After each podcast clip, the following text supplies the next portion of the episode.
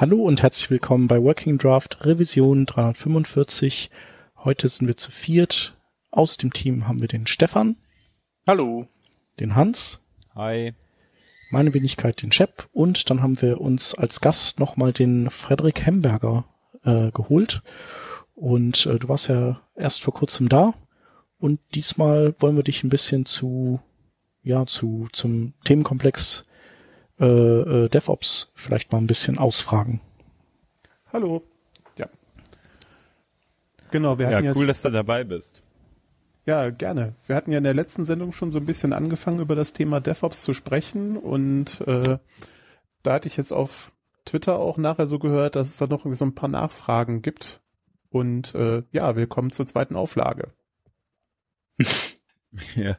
ja, genau. Ich hatte dich ja äh, kürzlich nochmal angesprochen, weil ich in meinem in meiner täglichen Arbeit ähm, ja notgedrungen irgendwie dann doch mit Themen zu tun habe aus dem DevOps Dev, DevOps Bereich so ähm, die gar nicht so stark im Vordergrund stehen in der meisten Zeit. Also ich bin in einem recht äh, großen Unternehmen mit vielen Entwicklern und ähm, irgendwie muss man sich halt Gedanken machen, wie kriegt man seine Projekte, seine ganzen Microservices äh, deployed und da gibt's natürlich dann auch Deployment-Strategien. Ähm, und in unserem Fall äh, arbeite ich die meiste Zeit mit Docker und baue halt irgendwelche Docker-Container ähm, oder pack meine Services in Docker-Container, die irgendwie automatisch provisioniert werden und dann über einen äh, Jenkins ausgerollt werden, äh, nachdem ich da was ge gebaut habe. Und ich habe halt in meiner Arbeit festgestellt, dass ich ganz, ganz häufig irgendwie äh, im Debugging von diesen Containern hänge und mir Gedanken machen muss, ey, äh, wie baue ich jetzt meine Container auf, welches Image nehme ich dafür, ähm, keine Ahnung, jetzt hier war wieder Node-Update, da haben wir halt irgendwie auf Node 10 abgedatet und dann festgestellt, okay, das funktioniert jetzt nicht so einwandfrei, da musste man wieder zurückrollen, bla. Ähm, das sind, äh, also es ist immer relativ viel, was man da oder was da so an Wissen vorausgesetzt wird in dem Kontext, aber ich hatte so das Gefühl, irgendwie wird viel zu selten ähm, auch gesagt, hey, äh, du brauchst dieses Wissen. Also in jedem Projekt brauchst du dieses Wissen, ja. Aber irgendwie berichtet nie jemand drüber, für mich gefühlt. Deswegen habe ich gedacht so, ey, äh, ich brauche mal jemanden, der sich damit auskennt und der uns vielleicht mal so einen groben Überblick verschafft über das, was was ist eigentlich State of the Art, was ist dieses Kubernetes auch, was jetzt alle nutzen, äh, braucht man das überhaupt oder ist das eigentlich äh, total übertrieben? Und dann dachte ich an dich. Genau und da ähm, da wollte ich jetzt einsteigen. Vielleicht können wir können wir starten mit so einem kleinen Überblick, was ist eigentlich das, wovon, wovon DevOps lebt, wovon ich da gerade rede? Ähm, meinst du jetzt so allgemein oder schon konkret jetzt auf den konkreten Docker-Fall hin? Nö, ganz im Allgemeinen. Also was, also ich habe jetzt Docker genannt, aber grundsätzlich gibt's ja auch hier Virtual Boxen, äh, also virtuelle Maschinen im Allgemeinen. Ähm, und ich würde einfach gerne mal verstehen, ähm, worüber reden wir da eigentlich genau, wenn wir über, über diese äh, Thematik von ähm, Projekten ähm, abgekapselt in Container zu packen. Was bedeutet das überhaupt?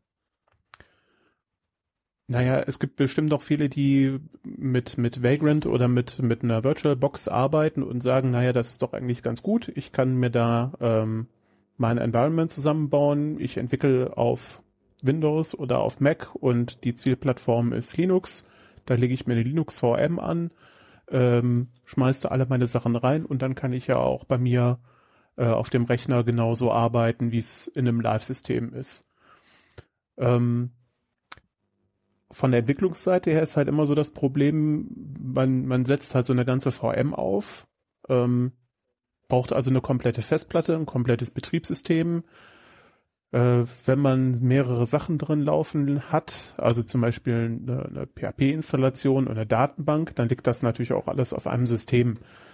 Ähm, funktioniert zum Entwickeln erstmal ganz gut. Äh, das Problem ist natürlich auch, dass sich diese Dinge halt irgendwie immer in die Quere kommen können. ähm, was man sich halt bei Docker gedacht hat, ähm, man isoliert einzelne Prozesse in diese Container und kann die halt in Form von Docker-Images verwenden. Das hat halt den Vorteil, die sind A viel, viel kleiner, weil ähm, die Speicherung ist halt in so Schichten aufgebaut. Das heißt, wenn ich äh, zwei Docker-Container habe, die beispielsweise auf Ubuntu basieren, brauche ich halt dieses Grund-Ubuntu-Image halt nur ein einziges Mal. Und das ist auch wirklich auf das Minimale reduziert. Und ähm, ja, sind so kleiner, sind so einfacher zu handhaben. Ich brauche halt nicht mehr so ein, eine ganz große Festplatte mit mir rumschleppen. Äh, sie starten natürlich schneller. Ich kann auch schneller halt mal Docker-Container austauschen. Und ähm, ja, die Idee dahinter ist halt auch, äh, Sachen zu isolieren, dass zum Beispiel, wenn äh, es irgendein Problem mit meiner Datenbank gibt, dass die halt nicht auf die Daten zugreifen kann, ähm, die in irgendeinem anderen Prozess liegen oder in einem anderen Microservice, was man ja sonst so hätte, wenn man jetzt, sag ich mal, mehrere Applikationen auf einen Server draufschmeißt. Wenn es da auch natürlich irgendwelche Sicherheitsprobleme gibt und man einmal auf dem System drin ist, dann kann man natürlich sich dann an allen Services auch bedienen, die da auf dem System laufen. Man hat das also schon mal gut gekapselt und auch äh, so ein Docker-Container sind per se erstmal immutable. Das heißt, wenn ich die neu starte und irgendwelche Daten vorher drin gespeichert habe, dann sind die erstmal weg. Das klingt jetzt auf den ersten Blick erstmal ein bisschen komisch, aber das ist, sag ich mal, so das Designsystem dahinter, ähm, dass man halt sich Gedanken macht, okay, was muss ich für Daten speichern? Die lagere ich halt außerhalb von diesem Container die kann ich dann dementsprechend auch regulär in, in Backup zum Beispiel mit reinziehen. Ähm, ich kann aber, wenn ich so einen Container starte mit, mit meiner Docker-File, kann ich halt immer davon ausgehen, dass das per se erstmal immer dieselbe ähm, Konfiguration hat. Also sobald ich den neu starte, bin ich halt quasi immer auf dem Stand eines frisch installierten Systems. Entweder, sag ich mal, so ein Base-Image, wie man das nennt, wie zum Beispiel ein Ubuntu oder so oder halt mit meiner Applikation. Das heißt, ich kann also davon ausgehen, auch wenn ich diesen Docker-Container nehme und auf unterschiedliche Systeme packe, dass der eigentlich auch überhaupt auf allen Systemen gleich funktioniert. Weil ich speichere ja nie irgendwie Daten, die ich dann einmal irgendwo reingetan habe, ähm, die trage ich nicht mit mir rum. Ich habe also immer den Originalzustand, wie ich zum Beispiel das Projekt gebaut habe und es dann nachher irgendwo hin deploye.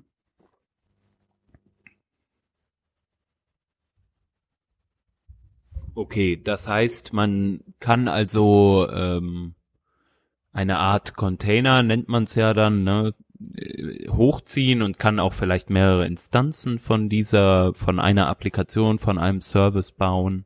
Ähm, und das bietet einem Docker. Welche, also wo liegt nochmal jetzt genau der Unterschied zu der VM? Na, du kannst natürlich dann auch einen Microservice zum Beispiel nehmen und kannst den mit unterschiedlichen Konfigurationen bestücken. Wenn du das auf alles auf einem System laufen hast, dann musst du dann gucken, ähm, wenn ihr zum Beispiel einen Port braucht, wie ein Webserver, dann brauche ich schon mal zwei verschiedene Ports. Dann muss ich aber auch gucken, dass jetzt jeder Microservice oder jede Instanz dieses Microservices auch immer genau die richtige Konfiguration lädt und nicht aus Versehen irgendwie äh, eine, äh, eine andere Version, äh, die dann noch irgendwo mit auf der Platte rumliegt. Das heißt, das kann ich halt sehr sauber trennen. Das heißt, der Microservice mhm. A und der Microservice B, die wissen auch gar nicht, ob die zusammen auf einer Maschine laufen. Und wie verhält sich das dann äh, mit so einer Skalierung? Also grundsätzlich skaliert man dann eher in der horizontalen, also man stellt lieber noch mehrere Instanzen daneben, anstatt halt einzelne Instanzen größer zu machen? Oder ist das bei beiden Systemen äh, oder bei, bei Docker genauso wie bei so einer VM. Das kommt halt immer ganz drauf an, was du machst. Also wenn du halt eine Applikation hast, die halt mehr RAM braucht ähm, oder ähm, ja, die halt mehr Ressourcen insgesamt braucht, dann musst du halt äh, in die eine Richtung skalieren. Wenn du natürlich Sachen hast, die du ganz gut parallelisieren kannst, wenn du zum Beispiel mhm. ähm, eine Queue abarbeitest mit äh, unterschiedlichen Tasks, dann kann man die halt steuern, dass sich halt jeder Microsoft oder jede Instanz dieses Microservices zu gleichen Anteilen daran bedient. Ähm, aber das ist halt sehr applikationsabhängig. Ja. wenn ich jetzt so ein Projekt ein neues starten würde ähm, und ich überlege mir, okay, irgendwie muss ich das deploybar machen und ich will das auf meiner lokalen Maschine aufsetzen und ich habe von Docker gehört, ähm, wie starte ich denn dann? Ähm, ja, also man muss sich ein bisschen am Anfang damit auseinandersetzen, wie man halt Docker-Files baut, nämlich eben, dass man, sag ich mal, dieses Schichtmodell hat. Man startet halt meistens mit irgendeinem Base-Image, wie halt zum Beispiel ähm, einer Linux-Distribution und dann fügt man halt ähnlich, wie man es ähm, zum Beispiel aus einer Bash-Datei kennt, kann man halt einzelne Kommandos ausführen. Sowas wie kopiere doch mal bitte aus dem lokalen Ordner meinen Applikationscode an die richtige Stelle oder kopiere irgendwelche Konfigurationsdateien für irgendwelche Services oder ähm, installiere Software. Also ich kann halt zum Beispiel ganz normal, wie ich das in einer VM mache, auch zusätzliche äh, Pakete aus dem Betriebssystem noch weiterhin zu installieren.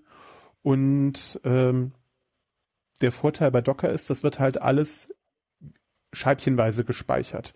Also für die für den Container nachher, wenn der läuft, sieht das alles gleich aus, als wenn das ein normales Dateisystem ist. Aber jeder einzelne dieser Layer wird halt separat gecached.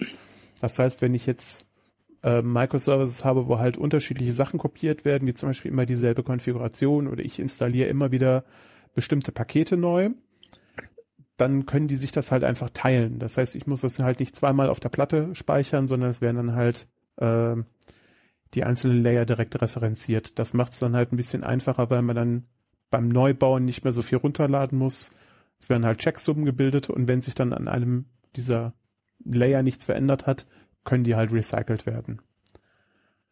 Ähm, was man erstmal machen kann, wenn man lokal startet, ist, man kann sich natürlich dann auch einfach so ein, ein Base-Image nehmen, wenn man halt bestimmte Sachen einfach mal ausprobieren will.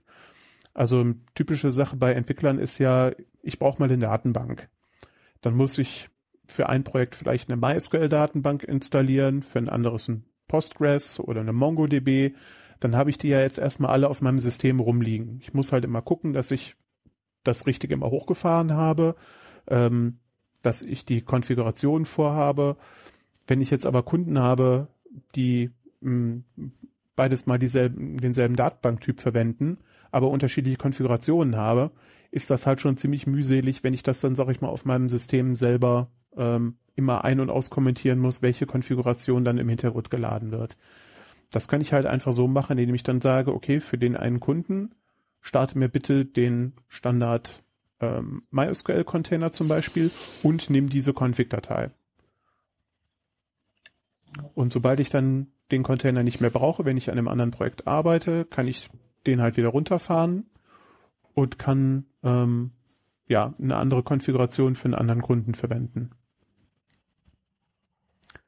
wenn man ein bisschen komplex. Das Coole ist ja, dass du nicht nur die, sorry, das Coole ist ja, ja nicht nur, dass du die, die Konfiguration separat speichern kannst, sondern auch den, den Datenoutput. Das heißt, du, du lässt ja tatsächlich nur die Software laufen.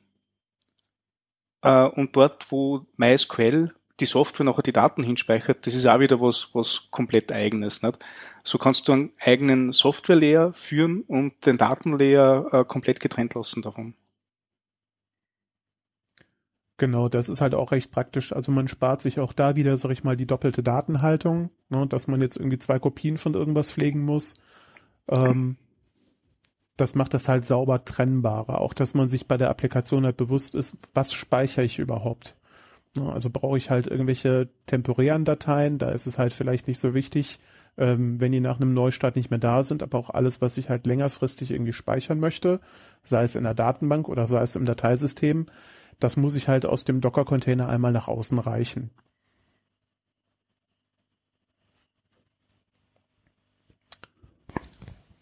Aber grundsätzlich kann man, muss, ist das, sind das ja Dinge, die man auch mit einem, mit Vagrant ja ganz gut hinbekommt, ne? Also so eine Base-Box, die wird ja auch äh, bei mehreren Vagrants verwendet und ähm, du kannst ja dann einfach per Provisioning dann sagen, sorry, was äh, soll da für Software drauflaufen und wie soll die konfiguriert sein? Also es ist ja auch nicht so viel Aufwand eigentlich, aber ich glaube, Docker spielt halt wirklich seine Stärken aus, wenn man dann, äh, wenn man äh, auf mehrere wenn man sozusagen mehrere virtuelle Systeme gleichzeitig nutzen will und wirklich diese, also es ist sozusagen die so ein bisschen die Cloud-Version äh, von von Vagrant zum Beispiel oder von einer VM. Genau. Es gibt als nächsten Schritt gibt's halt noch ein Tool, was bei Docker dabei ist. Das nennt sich Docker Compose. Und damit kann ich zum Beispiel dann auch tatsächlich, wie du schon sagst, mehrere Systeme parallel starten. Also wenn ich zum Beispiel ein WordPress starten will, dann kann ich sagen, okay, starte mir mal bitte meine Datenbank und starte mir mal einmal einen Container mit PHP, wo dann mein WordPress dran läuft. Das sind dann zwei separate Instanzen, die ich aber zusammen hochfahre, die untereinander auch ähm, verlinken kann, so dass halt ich einfach einen Verweis von WordPress auf die Datenbank setze und ich kann die natürlich dann auch so geschlossen wieder runterfahren. Das kann man natürlich auch noch beliebig komplex machen, wenn man halt zum Beispiel ein System hat, wo mehrere Microservices drin sind. Ähm, so habe ich das halt in einer Konfiguration drin stehen, was ich brauche, was von was abhängig ist, was gestartet werden muss, was wieder gestoppt werden muss, ähm, was auch neu gestartet wird, wenn halt ähm, zum Beispiel ein Container abstürzen sollte. Das ist schon mal, sag ich mal, ein Vorteil, wenn man lokal entwickelt. Aber man darf ja auch nicht vergessen, ähm, Docker gibt einem ja auch als Entwickler ein bisschen mehr Freiheiten, wenn es dann nachher darum geht, äh, die Software auch in Produktion zu nehmen. Ich habe einerseits wirklich die Möglichkeit zu sagen, ähm, lieber Admin, wenn du, ähm, also wenn ich meine Software bei dir vorbeibringe, dann ist die halt immer in diesem Docker-Format. Letzten Endes interessiert es den halt relativ wenig, ob die dann in PHP, in JavaScript oder in was weiß ich auch immer geschrieben ist, sondern der muss einfach nur wissen, okay, ich muss einen Docker-Container zum Laufen bringen. Das heißt, ich kann mir als Entwickler vielleicht auch mehr die Freiheit rausnehmen, mal Sachen auszuprobieren, weil, sag ich mal, das Interface nach außen ist ja immer gleich, das ist in diesem Falle Docker, aber was halt letzten Endes drin in dem Container läuft, ähm, kann halt schon freier gestaltet werden, als wenn ich ähm, tatsächlich einen eigenen Server habe, der halt erst provisioniert werden muss, wo halt erst äh, PHP oder Ruby oder JavaScript oder was auch immer darauf installiert werden muss, wo halt immer die Versionen auch aktuell gehalten werden müssen und solche Sachen. Und wenn ich natürlich einen Docker-Container fertig konfiguriert habe mit meiner Applikation und die so läuft, ist eigentlich so die Idealvorstellung, dass ich auch den identischen Docker-Container nehmen kann und ich kann den einfach äh, auf mein Produktivsystem werfen. Und alles, was halt bei mir so funktioniert hat in der Applikation, funktioniert halt da auch, weil ich halt eben den eigentlichen Code ähm, statisch habe, also immutable, der nicht verändert wird und alles, was halt wirklich an Daten gespeichert wird, außenrum liegt.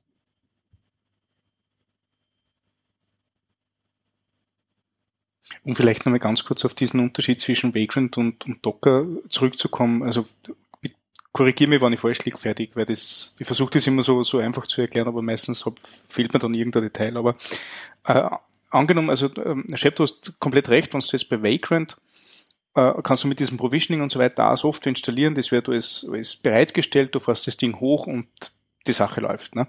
Aber angenommen, du würdest jetzt bei einem Vagrant, bei einer Vagrant-Box PHP updaten wollen, dann kann es im schlimmsten Fall so sein, dass du der gesamten, der gesamte Vagrant-Box äh, äh, zerstörst. Nicht, weil irgendein Dependency falsch nachher WordPress weiß nicht mehr, wo es hingreifen soll, äh, PHP als Executable funktioniert nicht mehr ordentlich.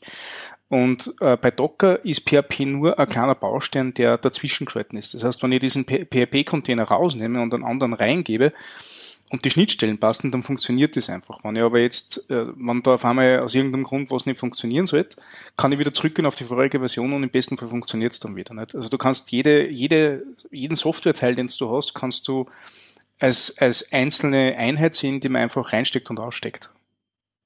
Stimmt das ungefähr? Ja, das passt schon ganz gut, weil also die Docker-Images werden auch versioniert. Ähm, das heißt, wenn ich zum Beispiel eine PHP-Version 5. irgendwas brauche für eine alte Applikation oder PHP 7 irgendwas, kann ich genau sagen, ich möchte exakt die eine PHP-Version haben und die möchte ich jetzt installieren. Ähm, das ist ja auch manchmal ganz interessant, wenn man halt besondere Features von einer Version nutzt, dass es halt auch Gründe geben kann, warum man halt nicht automatisch direkt zur nächsten gehen kann. Also gerade wenn man, sag ich mal, in größeren Enterprise-Projekten ist, wo halt der gesamte Aufbau von Projekten entsprechend komplexer ist, ähm, dauert das oftmals dann auch schon eine Weile, bis man dann einfach sagen kann, okay, jetzt können wir wirklich sicher auf eine neue Version gehen, ohne dass wir halt irgendwelche Sachen kaputt machen. Und da kann ich halt mit Docker auch wirklich Versionspinning betreiben, dass ich einfach sage, nein, ich nehme jetzt nicht immer das, das letzte Release, sondern ich nehme jetzt genau diese eine Version. Ich kann halt auch mal ausprobieren, würde etwas mit einer neuen Version laufen, tausche einfach die Versionsnummer aus.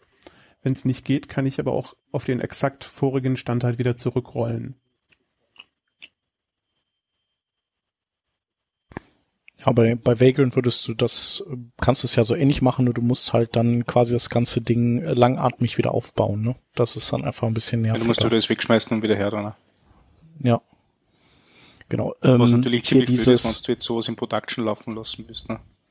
Ja, klar. Nee, in Production, ähm, weiß ich nicht, da, da würde man ja kein Vagrant laufen lassen, sondern ich weiß nicht, würde, man würde wahrscheinlich äh, so die, das Provisioning die Provisioning-Skripte vielleicht äh, mhm. auch verwenden oder so. Mhm. Denke ja, ich mal, oder? Ja. ja. Da ist man aber auch wieder an dem Punkt, dass man natürlich dann, wenn man mit Vagrant arbeitet ähm, und dieses Provisioning verwendet, dass man das auch idealerweise dann so schreiben sollte oder so schreiben muss, dass man auch diese Skripte wiederverwenden kann. Weil sonst habe ich ja doppelte Arbeit ähm, es schleicht sich halt gegebenenfalls auch Ungenauigkeiten ein. Also was wird zum Beispiel irgendwie installiert, äh, was wird wohin geschoben, welche Versionen. Ähm, so kann es halt auch schnell passieren, dass dann halt ja, Unterschiede entstehen zwischen der Version, auf der du entwickelst und das, was nachher halt wirklich auf deinem Live-System ist. Was ja. mir auch noch so als, als Unterschied einfällt zur, zur Anwendung, ähm, ist, dass bei Vagrant fällt das ganze Ding hoch und irgendwann einmal kommt der Zeitpunkt, wo ich wie bei Vagrant SSH zum Server verbinde und dort einen Server-Stuff mache. Und das geht zwar bei Docker auch, dass ich mir quasi in einen Container reinhänge, aber das sollte ja eigentlich nicht passieren. In Wirklichkeit startest du ja du die ganze Software nur über den Docker Run Command und versuchst so wenig wie möglich in, in den Container selbst reinzuschauen. Weil du ja nur die Software ausführst. Ja, Genau, weil letzten Endes da, wenn ich den Container neu starte, sind halt alle Änderungen, die ich lokal irgendwie per SSH gemacht habe, sind natürlich danach auch wieder weg. Ähm, ist natürlich eine Gefahr, wenn man, ich weiß jetzt nicht genau, wie es bei, wie es bei Vagrant ist, da wird es ja persistiert, aber wenn ich dann sage, naja, okay, ich log mich, log mich da ein und äh, ändere dann irgendwas, was ich dann halt auch nicht in meinem Provisionierungsskript drin habe, was dann vielleicht nachher dann doch nicht äh, auf meiner Live-Plattform landet. Das sind halt alles auch alles so Ungenauigkeit, die sich da einschleichen können.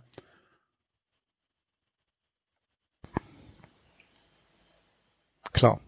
Aber ähm, persistieren tust du in Vagrant ja auch nix dann. Also, das ist ja genauso weg, wenn du den, wenn du den dann zerstörst oder so. Und auch bei Vagrant solltest du halt einfach gucken, dass du nix, ähm, nix im Vagrant selber speicherst, was du, was du, was nicht auch okay ist, dass es halt irgendwann mhm. verloren geht. Ähm, also ich finde ja Docker auch äh, cooler, nur äh, Vagrant ist jetzt auch nicht so schlecht. Also, Na, also ich, ich finde Vagrant absolut ja. spitze. Also ich nutze das ständig. Es ist nur, ja. ich, ich habe nur zwei unterschiedliche Use Cases damit. Ja. Beim, beim Anzug ähm, halt an, an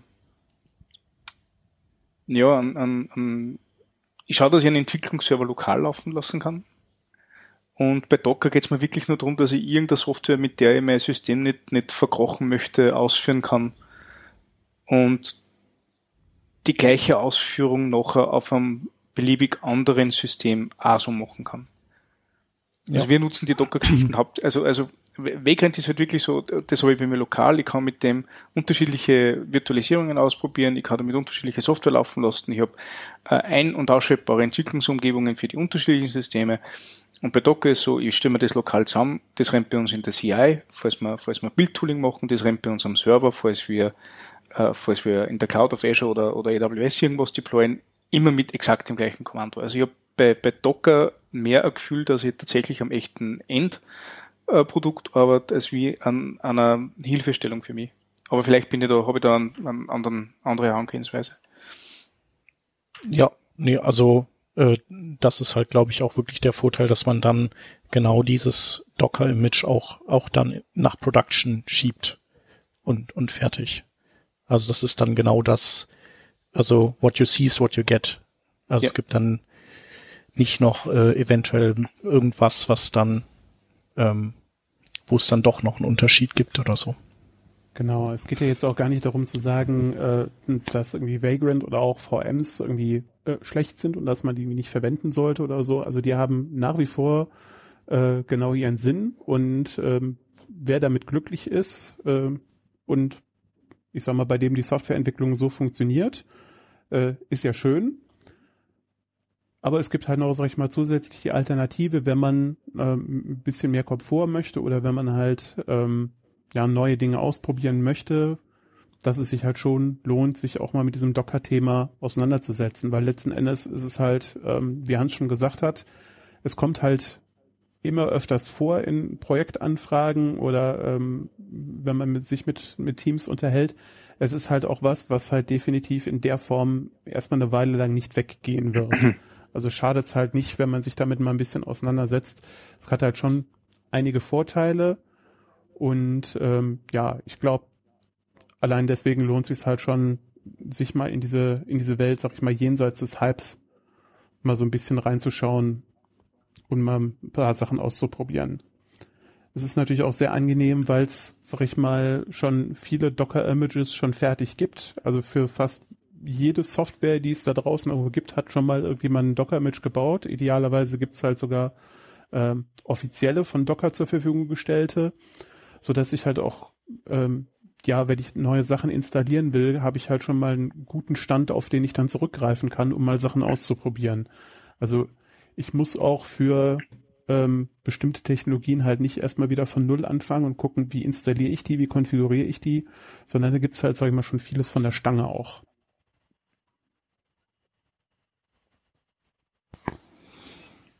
Ja, Jetzt ist natürlich die große Frage, was ist denn diese, dieser heiße Scheiß namens Kubernetes? Das ist doch jetzt irgendwie auch was, was damit zusammenhängt, oder? Genau. Also Kubernetes ist ähm, eine Container Orchestration Plattform, wie man das so schön sagt. Letzten Endes kann man sich vorstellen wie so eine Art Cloud-Betriebssystem. Also alles, was, sag ich mal, so auf dem Server normalerweise Linux ist, ist halt, sag ich mal, mittlerweile schon fast Standard äh, im, im Cloud-Umfeld, dass das halt irgendwo in Kubernetes drunter läuft. Wenn ich also heute zum Beispiel zu einer ähm, zu Google gehe, in die Google Cloud, die läuft unten drunter mit Kubernetes. Wenn ich zu Azure gehe, habe ich die Möglichkeit, auch dort Kubernetes laufen zu lassen. Wenn ich zur AWS gehe, kann ich dort ebenfalls äh, Kubernetes installieren. Ähm, macht das Ganze natürlich praktischer, wenn ich meine Applikation so entwickeln kann, dass ich im Zweifelsfalle sagen kann, okay, ich alles, was ich jetzt fertig konfiguriert habe mit, mit ähm, dem ganzen Netzwerk-Setup auch und wie diese ganzen Applikationen zusammenarbeiten, das kann ich halt einfach auch zu einem anderen Dienstleister eins zu eins rüberschieben und ich muss mir dann keine Gedanken machen, ob das ähm, jetzt bei Microsoft oder bei Google oder bei Amazon oder so läuft. Das heißt, was man äh, dann hat, ist auch wieder dieses, äh, ich weiß nicht, Deployment with Code oder wie man, weiß ich nicht genau, wie das heißt, äh, wo man eigentlich dann etwas, ja, die, die komplette Plattform ähm, sich aufbauen kann, indem man halt Kubernetes Skripte schreibt und diese dann ähm, automatisiert mit diesem Tool ausrollt oder wie, wie ist das? Ja, also man muss erstmal sagen, ähm, Kubernetes ist ganz interessant. Äh, es bietet jede Menge Möglichkeiten. Es ist jetzt allerdings vom, von der Komplexität her auch nicht so, dass man jetzt sagt, okay, das gucke ich mir jetzt unbedingt irgendwie alleine an oder das brauche ich jetzt, wenn ich irgendwie drei Microservices deployen möchte. Es macht halt wirklich Sinn, wenn man in größeren Projekten ist, wenn man halt wirklich umfangreichere Projekte in der Cloud machen möchte oder auch bei sich on-premise. Also ich kann das halt genauso auf ähm, einem, einem Server im, im Rechenzentrum installieren. Ähm, aber es ist natürlich schon erstmal eine gewisse Lernkurve, das muss man ganz klar dazu sagen. Was halt das Angenehme ist, Kubernetes selber ist, sag ich mal, im Kern erstmal ein API-Server. der dafür sorgt, äh, mit anderen Komponenten zusammen, ähm, dass ich Sachen steuern kann wie ich starte ein, ich, ich starte einen Container und ähm, der soll laufen, der soll in mehreren Instanzen laufen, der soll bitte neu gestartet werden, wenn irgendwas abstürzt. Ähm, ich möchte mich um das Thema Netzwerk kümmern. Also gerade wenn ich halt irgendwie mehrere Instanzen äh, von einem Container parallel starte, dass dann halt sowas wie Load Balancing gemacht wird, damit dann der, der Traffic gleichmäßig verteilt wird. Ähm, das sind, sag ich mal, schon, schon viele Sachen, die Kubernetes für einen dann weg abstrahiert. Heißt also, ähm, ich stelle mir jetzt gerade so vor, wie wenn ich an, an sowas rangehen würde, sagen wir mal, wir haben ein großes Team, wollen irgendwie eine neue Plattform launchen, müssen wir brauchen dafür 15 Services, die sollen auch irgendwie skalierbar sein, so dass man die halt äh, vielleicht aber nochmal auf Knopfdruck äh, ein paar mehr Instanzen von dem einen oder anderen Service deployen kann. Und das braucht natürlich davor auch ein Load Balancing. Das heißt eigentlich, was ich mache, ist, ich baue diese einzelnen Services erstmal als Container, also mit Docker. Ähm, und äh, kann dann sozusagen irgendwie bei, äh, sagen wir mal, AWS, Entschuldigung, hingehen, sagen, ich möchte hier eine, eine Cloud-Lösung mit Kubernetes. Und im Hintergrund wird dann so ein Load Balancer in AWS zu einem entsprechenden äh, Tool von AWS gem gemappt. Ich möchte vielleicht irgendeinen Storage haben, der äh, also für irgendwelche Dateien. Das wird dann zu so einem Storage gemappt und äh, so weiter und so fort. Oder wie kann ich mir das vorstellen? Genau, also du startest erstmal mit einem Docker-Container. So fängt das Ganze erstmal an. Ähm, was wir vorher lokal gesagt haben mit, ähm, ich muss außerhalb des Docker-Containers meine Dateien speichern, gilt natürlich genauso. Wie du schon gesagt hast, es gibt halt die Möglichkeit, dass ich dann ähm, deklarativ eine Konfiguration zu meiner Applikation dazulegen kann. Das ist in YAML geschrieben, wo ich dann einfach sagen kann, okay, ähm, meine Applikation, die bräuchte jetzt Speicher. Die bräuchte jetzt, sage ich mal, ein Gigabyte Storage. Ähm, idealerweise eine SSD oder wenn es halt irgendwelche Langzeitdaten sind, kann ich auch sagen, normale Festplatte reicht. Kann das halt so ein bisschen konfigurieren. Und je nachdem, wo ich meine Applikation halt laufen lasse, äh, sorgt Kubernetes halt automatisch dafür, dass der richtige Storage gefunden wird. Also wenn ich bei äh, Amazon bin, möchte ich bitte ähm, den entsprechenden Block Storage haben. Bei äh, Azure heißt das wieder anders. Aber ich muss mich nicht drum kümmern, ähm, welche Storage-Form gewählt wird, sondern ich sage einfach nur, meine Applikation braucht so und so viel Speicher in der und der Art.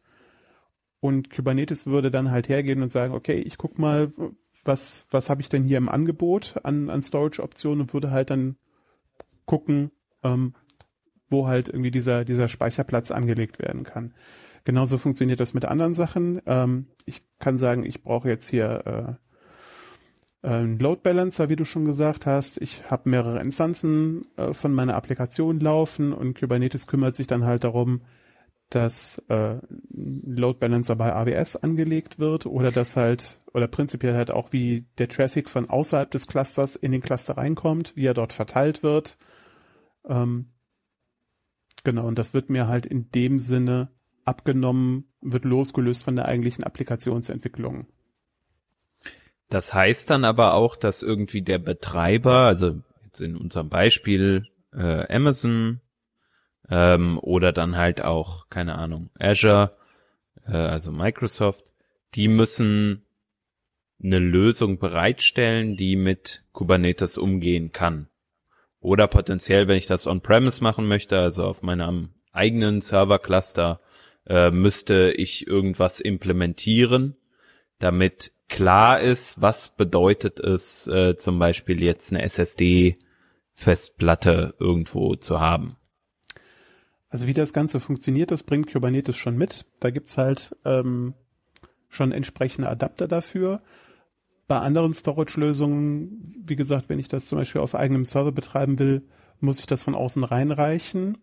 Da gibt's aber auch halt schon äh, in dem gesamten Umfeld diverse Open-Source-Projekte, äh, die ich da einfach mitnutzen kann, die halt auch ähm, sowas wie verteilten Speicher ähm, definieren, also nicht nur Speicher, der auf einer Maschine ist, sondern der halt redundant verteilt ist. Das heißt, wenn also auch mal wirklich äh, Hardwarefehler passieren und mir jetzt so ein ganzer Server auf einmal wegbricht oder eine Festplatte darin kaputt geht, dass das trotzdem nicht bedeutet, dass alle meine Daten weg sind.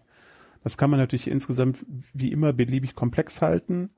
Ähm, da gibt's halt unterschiedliche Möglichkeiten. Aber sage ich mal so, in der, in der Standard-Config, wenn man das halt bei irgendeinem Cloud-Anbieter betreibt, sorgt halt Kubernetes dafür, dass, sag ich mal, die, die Anfrage nach dem Speicher auf den richtigen Speicher automatisch gemappt wird. Okay. Und ähm, für, für uns als Developer bedeutet das aber, ich muss jetzt nur noch halt ein zusätzliches Konfigurationsfile schreiben, wenn ich weiß, wie Docker funktioniert. Ist, hilft das schon mal? Jetzt muss ich nur halt noch äh, Kubernetes konfigurieren und dann äh, läuft auch alles automatisiert ab. Ähm, ja, auch da kommt es wieder ganz drauf an, wie du es einsetzen willst. Also ähm, es ist nicht immer nur mit einer Konfiguration getan. Es gibt ähm, unterschiedliche Objekttypen in Kubernetes, ähm, die halt alle ähnlich definiert werden. Es gibt halt immer für diese Objekttypen eine kurze YAML-Definition. Das geht halt damit los, dass ich ähm, einen Pod habe, das ist sozusagen der Oberbegriff für ähm, äh, die kleinste Einheit, wo ich Container drauf laufen lassen kann.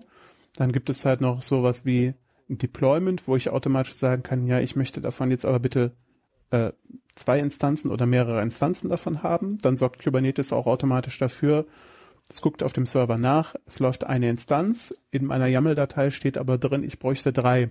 Das heißt, dann muss ich meinem Scheduler Bescheid sagen, er soll mal bitte noch zwei davon starten. Genauso kann ich darüber natürlich auch ein Rollback wieder machen, dass ich dann einfach sagen kann, nee, ich möchte bitte zur letzten Version zurück. Das ist dann daran gespeichert. Wenn man Services von außen erreichen will, gibt es dann noch ein, noch ein Service-Objekt zum Beispiel und damit kann ich halt definieren, ähm, ist das über ein, ist das über ein Load Balancer erreichbar oder ähm, ist das über eine, äh, zum Beispiel eine feste IP erreichbar? Ähm, sind Dienste nur innerhalb des Clusters erreichbar? Auch wenn ich mehrere Instanzen von, von ähm, einem Microservice zum Beispiel auch habe, muss ja irgendwie Kubernetes auch wissen, naja, da laufen jetzt drei Instanzen und ich bekomme jetzt gerade eine Anfrage rein, wo geht die denn hin? Also der macht dann auch schon, sag ich mal, ein kleines Load Balancing zwischen diesen mehreren Instanzen, dass da der Traffic gleichmäßig verteilt wird. Das macht halt alles Kubernetes intern unter der Haube.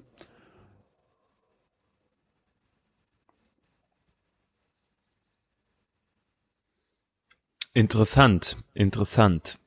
Ähm,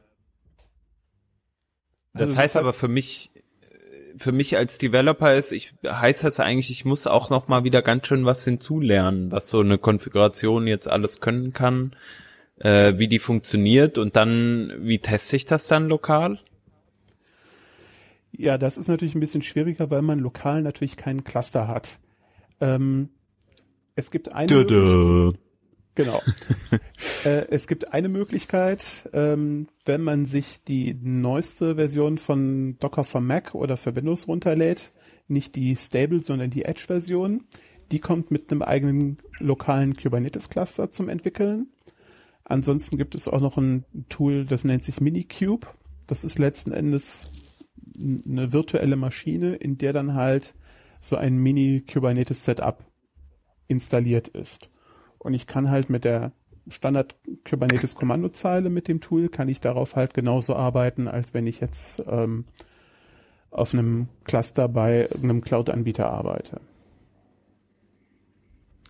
Aber ja, es ist insgesamt noch ein komplexes Thema. Ähm, man muss sich in vieles einarbeiten. Deswegen ist es, sag ich mal, ähm, ein bisschen schwierig der Einstieg. Ähm, also ich habe da auch ein bisschen länger dran, dran gesessen, bis man sich so in diese ganzen Themen ein bisschen eingearbeitet hat, so ein bisschen das Verständnis dafür entwickelt hat. Wie hängt das zusammen? Deswegen ist das auch was, wie ich schon sagte, was ich halt nicht irgendwie für kleine Projekte empfehlen würde oder wenn ich jetzt, sag ich mal, nur irgendwie ein, zwei Microservices habe. Das kriegt man halt auch irgendwie mit, mit Docker selber oder es gibt ja auch noch Docker Swarm äh, als ähm, ähnliches Projekt von Docker selber, was halt für so kleinere Setups durchaus okay ist, eine Möglichkeit ist. Aber ähm, wenn man für sich beschließt, man möchte sich das mit dem Kubernetes angucken, dann ist dann auch wirklich was, wo man viel Zeit rein investieren muss und was sich halt erst ab einer gewissen Projektgröße lohnt. Ähm, für größere Teams oder halt äh, Leute, die Produktentwicklung machen, bringt es halt eine Menge Vorteile. Gerade wenn man halt, sag ich mal, weiter skalieren möchte, wenn man halt dynamisch auch skalieren möchte, je nachdem, wie halt ähm, gerade Betrieb ist, kann man da halt schon einiges machen und es nimmt einem halt äh, als Entwickler einige Arbeit ab, aber es sorgt halt nicht dafür, dass man als Operations Part danach nichts mehr zu tun hat. Also da verschiebt sich halt, äh, ja, verschieben sich halt die Anforderungen. Was würdest du uns Devs äh, jetzt raten? Womit, wenn man jetzt das Thema zum Beispiel ganz neu angeht, womit beschäftige ich mich jetzt als erstes? Was soll ich, äh, was soll ich als Frontend-Developer vermeintlicher, wobei ich ja mittlerweile auch andere Sachen mache, aber äh, angenommen, ich bin Frontend-Developer, betreibe aber beispielsweise einen ganz leichtgewichtigen Node-Service. Womit soll ich mich beschäftigen? Also in dem Falle würde ich Kubernetes wirklich links liegen lassen. Ähm, dafür ist es halt wirklich Kanonen auf Spatzen. Ähm, was man machen kann, wenn man sich da ein bisschen einarbeiten möchte, wäre erstmal sich Docker anzugucken, erstmal verstehen, wie Docker überhaupt funktioniert. Ähm, da gibt's halt sehr, sehr viele gute Ressourcen im Netz. Und ähm, ja, ich sag mal, wenn dann die Sachen weiter wachsen, kann man dann halt auch gucken, ähm, wie man da jetzt weiter mit umgehen möchte. Aber ich sage auch mal, selbst wenn man nur einen einzigen Node-Service hat, muss es auch nicht unbedingt Docker sein. Also da wird es halt auch erst interessant, wenn man einige zusammen hat, die halt irgendwie zusammenspielen. Und diese äh, Docker-Container kann ich dann recht einfach automatisiert ähm, irgendwo hin in die Cloud pumpen, zu Beisp äh, zum Beispiel zu Heroku. Äh, da bin ich jetzt gerade ein wenig überfragt, weil ich jetzt schon echt lange nicht mehr mit Heroku gearbeitet habe, was die jetzt genau Oder zu AWS. Whatever.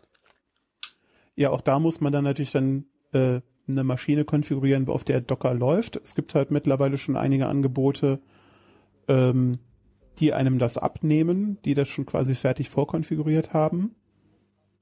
Ähm, ich weiß nicht, Stefan, kennst du dann noch ein paar Angebote oder wie man da am besten einsteigen kann? Ah, ist schwierig. Also was wir verwenden ist, dass wir, also wir haben AWS und wir, wir haben halt dort eine AMI, nennen sie das, ne? das ist das AWS-Image, ähm, mit dem wir schon so, so eine Docker-Sache Sache vordefiniert haben und äh, nur mehr Docker-Files deployen müssen und die Applikation deployen müssen. Nicht? Äh, der Rest, der Rest macht uns dort ein äh, eigenes Provisioning-Skript. Soweit ich weiß, hat ähm, Azure äh, ähm, die Möglichkeiten, dass du einfach nur äh, Docker-Files und, und der Applikation mit deployst und den Rest, Rest macht alleine. Das ist diese, ähm, ah Gott, das ist nicht App Engine. Wie heißt das? App Engine ist ja das von der Konkurrenz, nicht? Azure App, App Service. Ist das, glaube ich, Docker. Ich, ich muss das gerade googeln. Ja. Also mit App Service müsste das funktionieren.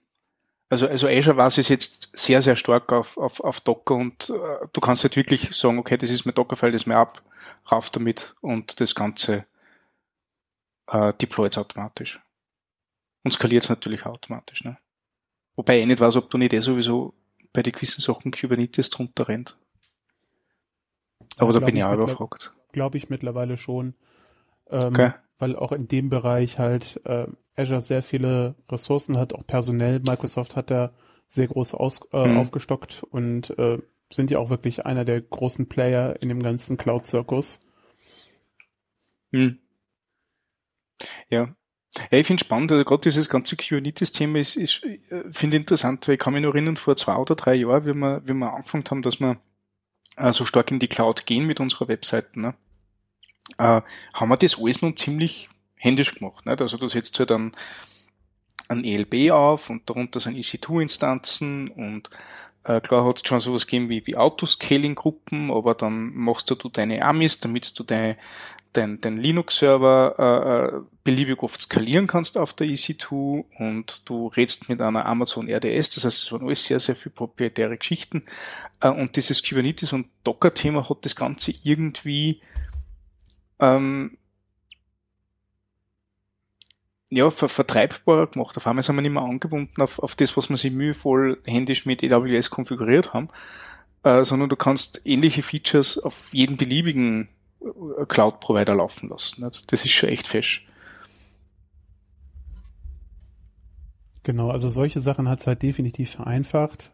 Aber wie gesagt, auch letzten Endes, also es ist jetzt nicht so, dass man jetzt sagt, ähm, äh, ich gehe jetzt in die Cloud und dann muss ich mich um nichts mehr kümmern, weil da ist ja jetzt schon irgendwie alles da. Ja. Also auch nach wie vor äh, wird man genug zu administrieren haben. Jetzt halt andere Sachen oder mit anderen Schwerpunkten, mit denen man sich beschäftigen muss. Ähm, aber ja, ich hatte das tatsächlich auch schon irgendwie, dass ein Kunde gesagt hat, so ja, aber ich bin doch jetzt in der Cloud, also hm. warum muss man dann noch irgendwas machen? Ich dachte, wir können jetzt irgendwie entwickeln, weil wir sind doch jetzt fertig. Ich habe mir doch jetzt hier so ein hm. AWS zusammengeklickt und ähm, warum tut's das dann nicht? Ne? Ja. ja, im schlimmsten Fall, halt, wenn du der AWS zusammenklickst, ist das halt nur, ja, wie bei Hetzner, nicht? Irgendwo ein virtueller Server, den du halt verwenden kannst. Mit alle Gotchas, das du kriegst, ne? Genau, ja, also es ist ja das Angenehme, man hat ja noch diese ganzen Services drumherum, die diese Cloud-Anbieter an, anbieten, wie halt eben äh, Speicher, wie Datenbanken, ähm, und sowas, die man natürlich dann auch nicht mehr von Hand äh, provisionieren muss oder von Hand konfigurieren muss. Mhm. Da kommt halt schon einiges zusammen. Aber nach wie vor muss man sich halt Gedanken machen, welche Softwarekomponenten setze ich ein, was brauche ich überhaupt. Ähm, letzten Endes, wenn es nicht für einen schon vom Cloud-Provider gemacht wird, wie konfiguriere ich so ein, so ein ähm, Kubernetes, wie mache ich halt irgendwie so ein Monitoring und gucke, dass auch wirklich alle Sachen wirklich so laufen, wie sie laufen sollen äh, das bleibt halt. Also insofern, hm. ich sag mal, trotz Full Stack und, äh, und DevOps weiß ich auch nicht, ob das unbedingt ein Schuh ist, den sich jeder anziehen möchte oder anziehen muss.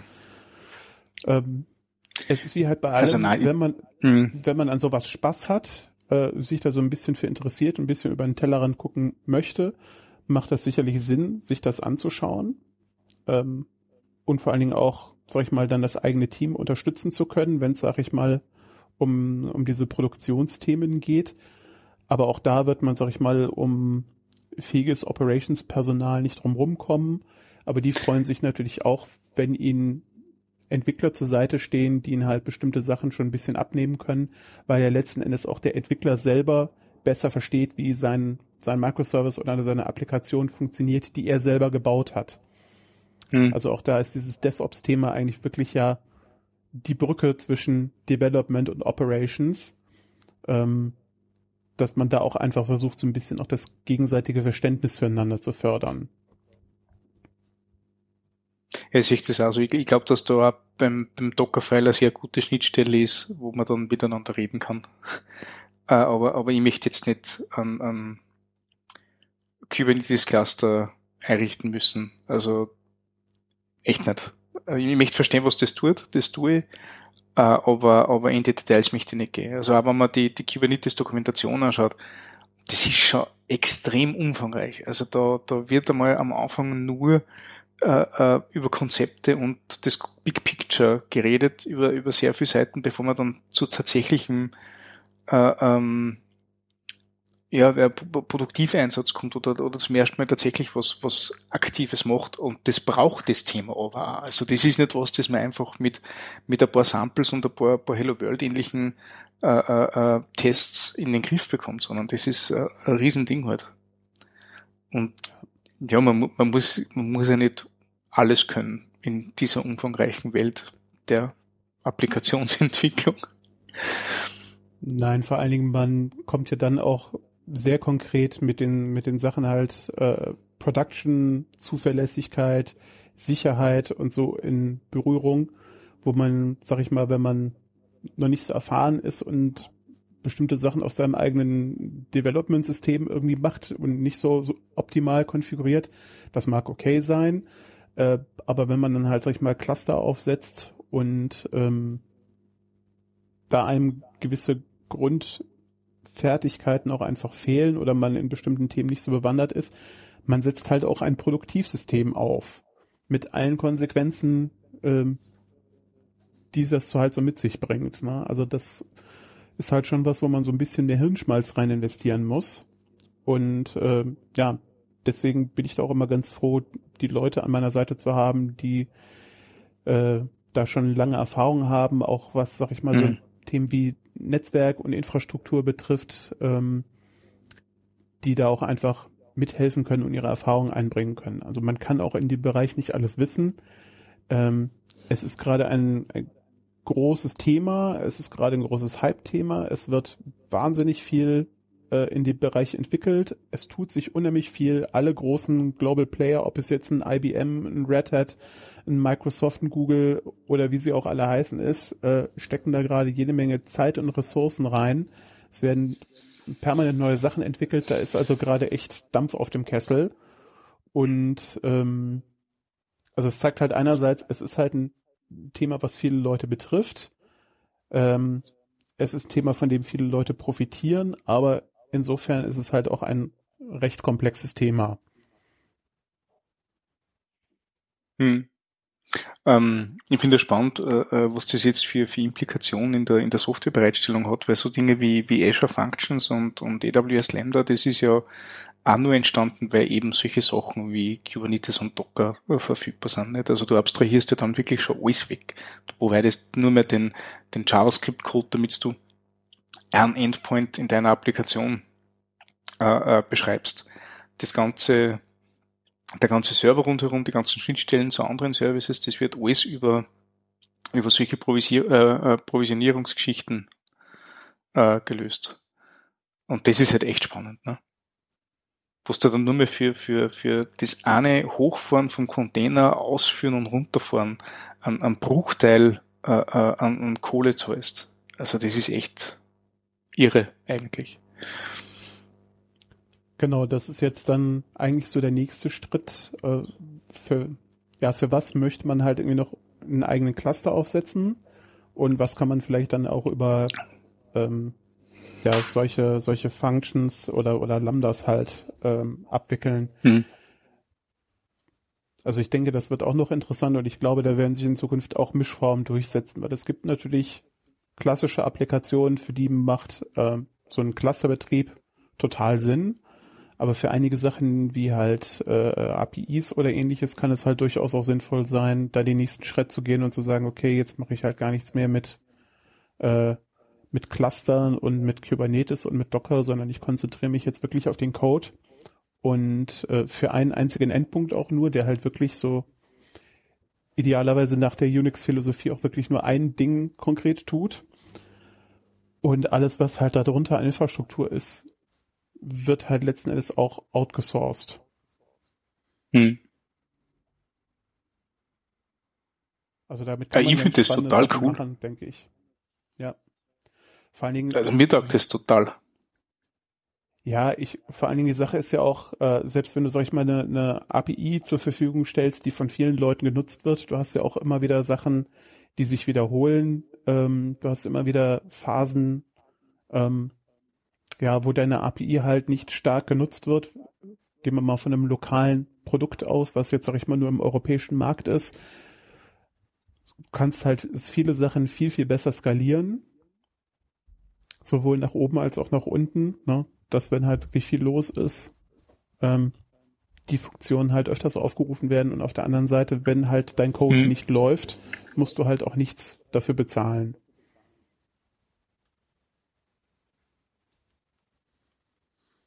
Ein interessanter Ausblick auf jeden Fall. Ja, also ich meine auch gerade das Thema äh, Skalierung, egal ob es jetzt, sag ich mal, äh, ähm, mit diesen Lambda-Geschichten ist oder auch mit äh, Kubernetes, das ist natürlich schon echt auch ein Problem. Ähm, weswegen man halt sich äh, auch mit, mit dieser ganzen Plattformthematik beschäftigt. Also ich kenne das von, von einem Kunden im großen Online-Shop, wenn da halt irgendwie Black Friday ist, ähm, da müssen natürlich die Microservices entsprechend idealerweise dynamisch skaliert werden. Das heißt, dass dann halt irgendwie die Infrastruktur selber merkt, oh, jetzt kommen aber viele Requests rein oder jetzt ist aber echt eine hohe CPU-Auslastung da. Ich brauche jetzt mal Hilfe. Ähm, ich muss jetzt irgendwie entweder einen neuen, ja, neuen Server dazustellen, um die Last insgesamt zu verteilen, oder ich muss halt einzelne Applikationen äh, stärker verteilen. Das hat schon einen kleinen Unterschied und ähm, ich war von paar Wochen auf der äh, KubeCon in Kopenhagen.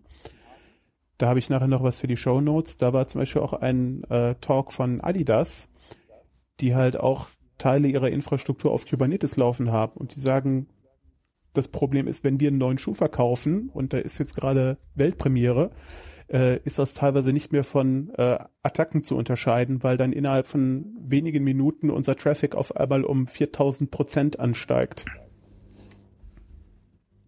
Also auch solche, das sind jetzt Extrembeispiele, aber auch solche äh, Spitzen möchte man ja dann irgendwie abfangen und da helfen einem dann solche Container-Technologien ähm, mit ihrer Skalierung halt schon viel weiter.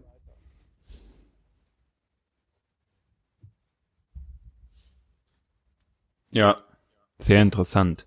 Ähm, du hattest ja noch einige Links, glaube ich, auch mit hier dazu geballert, äh, wo es auch um Kubernetes ging, äh, wo man das Ganze noch ein bisschen vertiefen kann, ne? Genau. Ähm, was ich als erstes empfehlen kann, ist das Cube Weekly. Das ist ähm, ein Newsletter zum Thema Kubernetes, der jede Woche rauskommt. Ähm, da ist eigentlich immer eine ganz gute Übersicht, äh, was tut sich gerade in der Szene, in Anführungszeichen, was gibt es Neues an Artikeln, an Blogposts, an Videos, ähm, an Büchern, an Konferenzen, ähm, auch, sag ich mal, wenn man sich gerade erst anfängt mit dem Thema zu beschäftigen, sind da halt immer auch nochmal äh, ein, zwei interessante Einsteigerartikel dabei, bis halt hin wirklich, wenn man schon tiefer an dem Thema drin ist, wo es auch immer wieder Neuigkeiten gibt. Das ist schon mal ein ganz guter Einstieg. Dann, wie ich gerade schon erwähnt habe, war ja die äh, Kubernetes-Konferenz in Kopenhagen. Da habe ich jetzt noch mal einen Link rausgesucht, wo mal alle Präsentationen mit Slides und Videos zusammen verlinkt sind da kann man ja auch mal reinschauen ähm, und sieht in einigen Praxisbeispielen auch ganz gut, wenn Leute halt von Unternehmen erzählen, wie sie halt ihre konkreten Probleme mit Kubernetes oder mit äh, Bestandteilen von Kubernetes gelöst haben. Und als drittes, ähm, ich bin mittlerweile so ein bisschen Slack-müde geworden. Ähm, gibt es jetzt von Kubernetes halt auch ein offizielles Forum. Wenn man also sich in bestimmte Themen einlesen möchte oder Hilfe braucht, ist es, glaube ich, ganz gut, da auch mal reinzuschauen, weil im Slack gehen ja auch oftmals Sachen unter. Ähm, und das scheint jetzt, obwohl es halt erst relativ kurz da ist, eigentlich eine ganz gute Informationsquelle zu sein.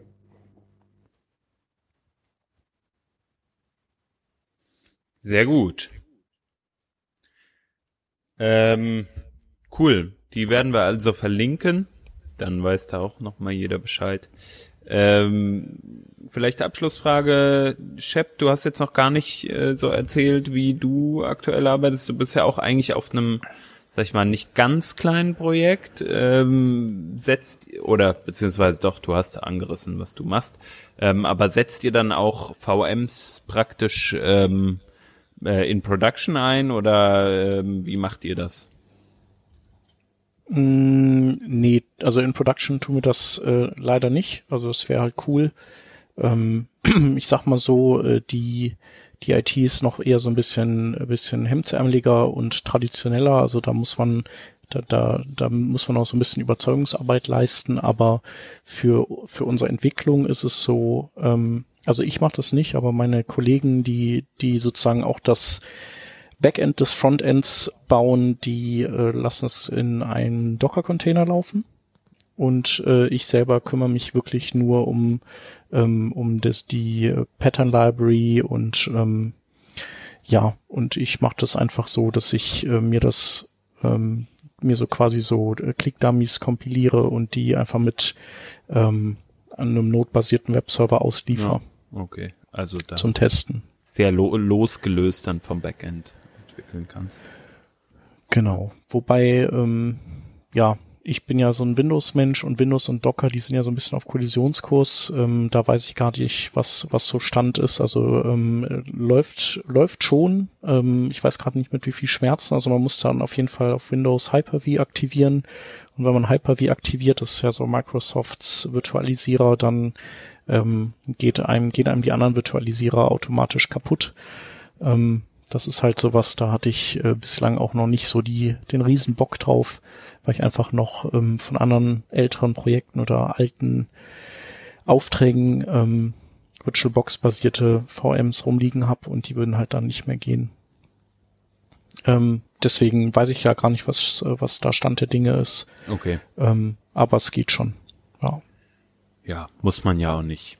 Ich erinnere mich auch, eins äh, meiner letzten Projekte, da habe ich auch äh, die Sachen mh, per ja, Gitux deployed sozusagen, also ein Push aufs Repository führt dann zum automatisierten Deployment. Sowas funktioniert zum Beispiel bei bei Heroku ja auch einfach out of the box und ähm, Ja. ist halt super trivial, aber äh, wie du schon sagtest, Frederik, es ist, kommt halt einfach auch auf die Menge der Services an und da ähm, haben wir halt irgendwie ganz wenige Services gehabt und dafür war es okay.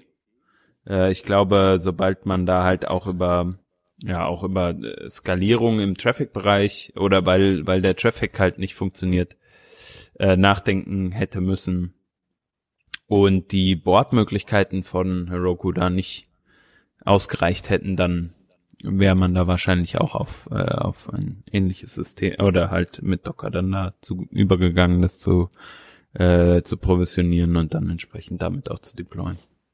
Ja, das Schöne ist, dass ja auch, sag ich mal, die Cloud-Provider da momentan sehr viel Zeit und Energie reinstecken, ähm, auch den, den Einstieg in Kubernetes einfacher zu machen. Also da sind alle dran. Ähm, das Einfachste dürfte tatsächlich sein, wenn man mal so sich die Google Cloud anguckt. Ähm, da hat man mich Kubernetes automatisch drunter, ob man will oder nicht. Da basiert einfach deren Technologie da drauf. Und da muss man zumindest, sag ich mal, noch nicht mehr von Hand irgendwelche Server provisionieren. Ähm, aber auch Azure investiert da halt sehr, sehr viel, ähm, dass der Einstieg für ähm, die Leute leichter wird. Und äh, AWS ist an dem Thema auch dran. Also ich, ich denke mal, es hat sich oder es wird sich zu einem gewissen Standard einfach entwickeln. Und ähm, da haben halt die Cloud-Provider schon ein berechtigtes Interesse daran, auch den, den Einstieg und die Konfigurierbarkeit ähm, ja so einfach wie möglich zu gestalten. Ja. Cool. Äh, dann sage ich auf jeden Fall vielen, vielen Dank äh, für das Erklären. Ja, Ja, gerne. schließe ich mich an. Und äh, genau, wir können auch an der Stelle die Sendung zu machen, denn wir haben keine weiteren Links. Cool, dass du da warst, Frederik. Super nice. Und äh, danke an die Zuhörer fürs Zuhören. Und wenn es Fragen gibt rund um den Komplex, kann man dich ja auch auf Twitter ruhig anhauen, nehme ich mal an. Genau, gerne auf Twitter, aber auch gerne in den Working Draft Kommentaren, wenn dort irgendwas ist, reinschreiben, dann schauen wir uns das an. DSGVO. Genau. konform. Und du bist auch kaufbar grundsätzlich Und das auch noch. für Ja, solche Themen. Genau. Ja. Wunderbar. Gut. Dann vielen Dank und äh, ja, an alle anderen bis nächste Woche. Ciao. Alles klar. Ciao. Ciao. Tschüss.